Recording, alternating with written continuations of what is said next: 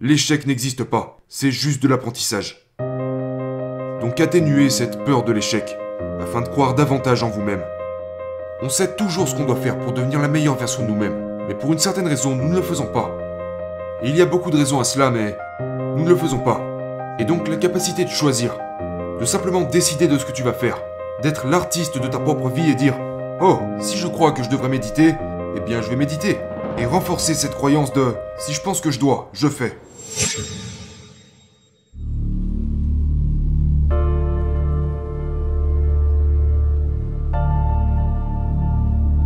Je pense que c'est vraiment une approche pragmatique. Tu sais, tu peux toujours entrer dans ce mode de dépassement de soi qui te permet vraiment de faire avancer les choses. Mais comme dans tous les sprints, si tu es un athlète qui court, tu sais, un 400 mètres, tu auras besoin de récupérer. Et je pense que c'est quelque chose que nous avons tendance à oublier. Tu ne deviens pas plus fort quand tu sprints, tu deviens plus fort quand tu récupères. Et je pense que la psyché fonctionne exactement comme le corps. C'est-à-dire que nous fonctionnons mieux lorsque nous avons des périodes durant lesquelles nous nous dépassons, ainsi que des périodes durant lesquelles nous récupérons, réfléchissons et planifions.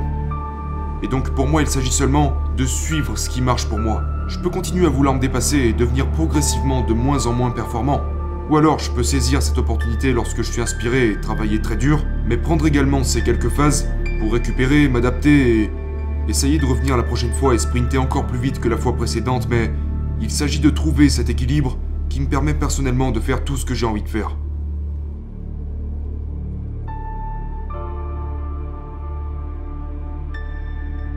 Je pense que nous avons tous ce truc. Je pense que nous avons tous cette voix qui nous dit genre Oh, plus de café. Ou Oh, plus de telle ou telle chose qui atténue les signaux naturels envoyés par notre corps.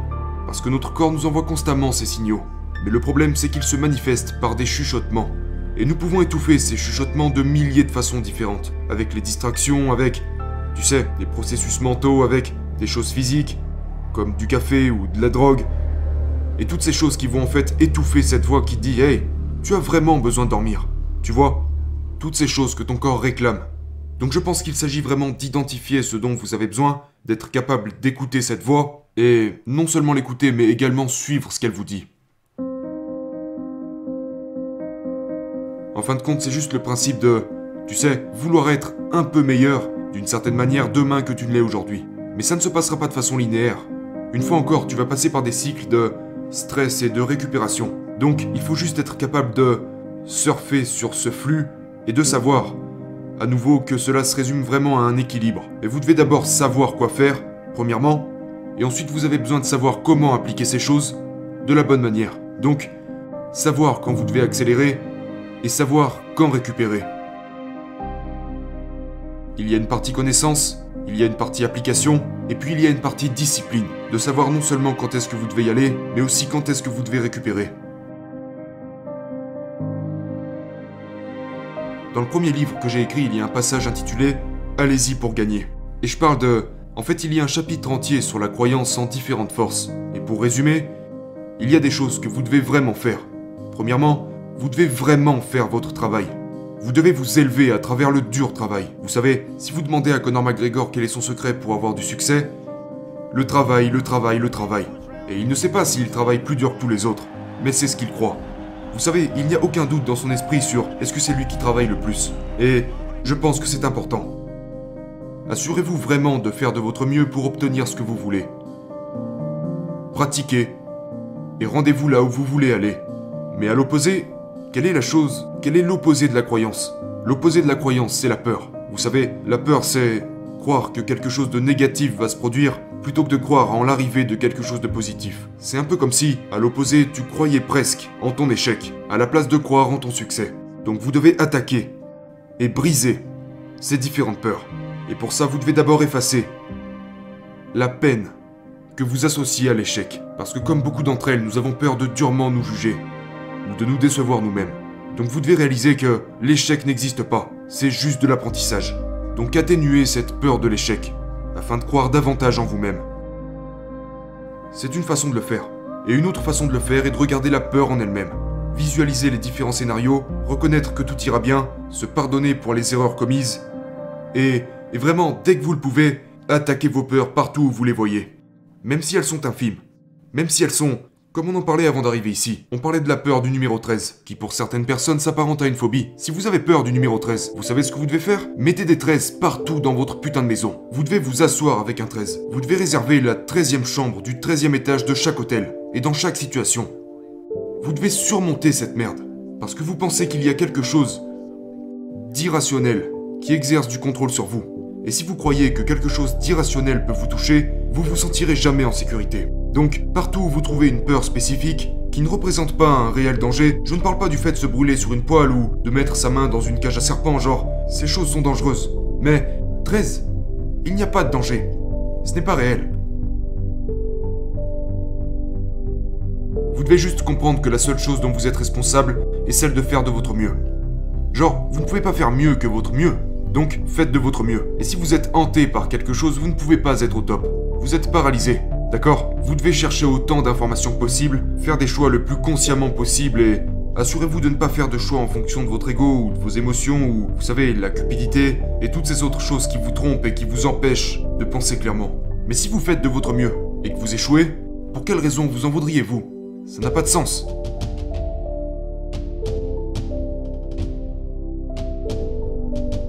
Et je pense que c'est. Je pense que c'est vraiment la clé. De savoir récupérer et de faire confiance au fait que. Si je fais de mon mieux en toutes circonstances, je n'ai aucune raison de m'en vouloir.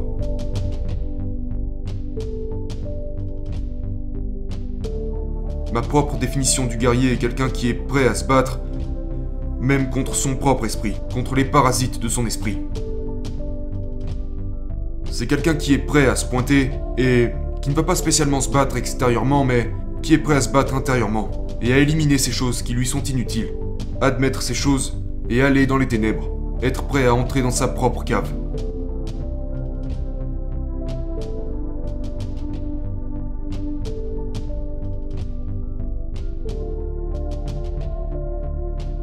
Et donc cette mentalité du guerrier commence par un engagement, c'est-à-dire dès que vous vous voyez entrer dans une zone vous réalisez que vous n'êtes pas en équilibre, dans une zone où vous craignez certaines choses, que vous avez peur de certaines choses, allez vers ces choses.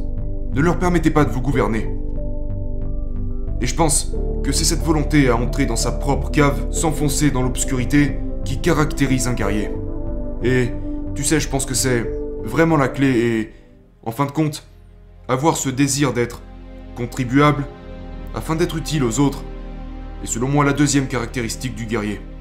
Cette idée que je dois prendre soin de moi pour que je puisse prendre soin de quelqu'un d'autre parce que si tu ne prends pas soin de toi, tu ne pourras pas prendre soin de qui que ce soit.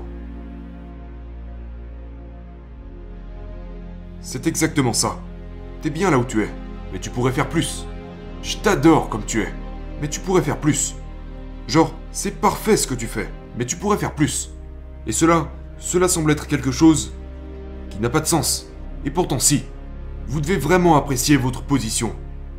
Et dire ouais, c'est génial. Mais vous pourriez être meilleur, parce que c'est le principe même du processus devenir meilleur. Donc c'est pas...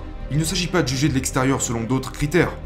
Parce que chaque étape est bonne, mais le processus lui-même consiste à en chercher plus. Et de découvrir qui vous êtes sous tous les aspects de la vie afin de devenir plus sain, plus clair, plus complet, plus robuste et finalement la meilleure version de vous-même. Ce processus est un super processus. Et je pense que c'est l'une des raisons pour lesquelles nous sommes ici. On se sent mieux si on continue d'avancer. Mais cela ne veut pas dire que vous attendez avec impatience un certain moment du futur en vous disant quand j'y arriverai, ou encore je m'aimerai seulement quand j'y serai arrivé. Non, aime-toi comme tu es, où que tu sois. C'est magnifique. Mais efforcez-vous toujours d'en vouloir plus parce que l'effort est le voyage. Il y a toujours des efforts à fournir.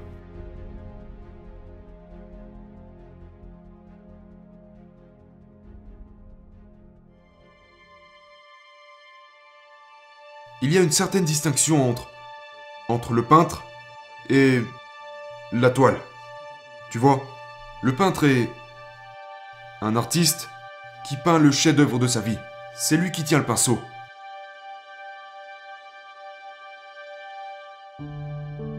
Et qui décide de comment il veut se forger lui-même. Comment il veut s'exprimer, comment il veut comment il veut être, comment il veut interagir avec cette incroyable, tu sais, école de la vie dont nous faisons tous partie.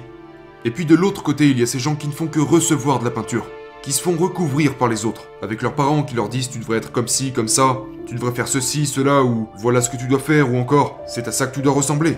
Et ils reçoivent toute cette pression extérieure que les Toltecs appelaient le mythoté, qui s'apparenterait à une grande place dans laquelle tout le monde donne leurs propres attentes, leurs croyances, tu sais, leurs accords, tout ce qu'ils veulent et pensent de vous, ces choses auxquelles nous pouvons nous conformer ou décider non, non, ça ne m'intéresse pas. Je suis l'artiste, et je décide de ce qui est bien et de ce qui ne l'est pas. Ça c'est votre perception, et peut-être qu'elle ne me convient pas, et vous prenez le contrôle de votre vie.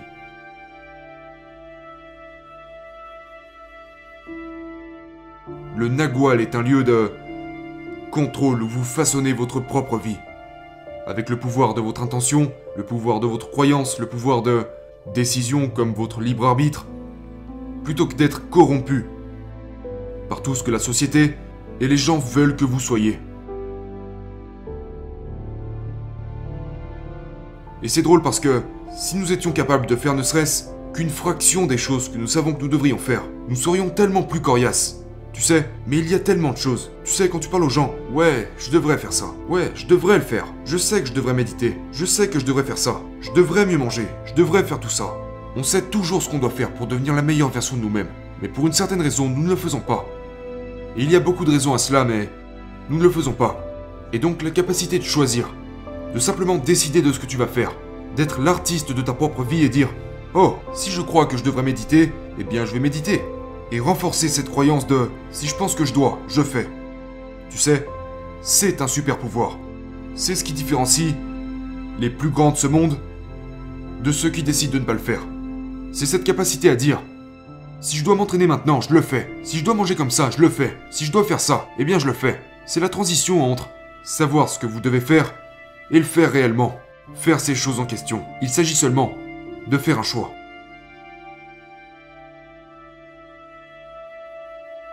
Vous avez cette volonté pour le faire. Mais je pense qu'il y a beaucoup de discours différents dans la société aujourd'hui qui essaient de nous retirer cette volonté. Genre, non, non, c'est une maladie, tu dois prendre ces médicaments. Connerie. Ouais, ça sera pas facile. Mais tu as le contrôle sur ton corps, sur ton esprit. Et nous devons rappeler aux gens qu'ils ont le contrôle. Et qu'ils sont capables de faire ces choses.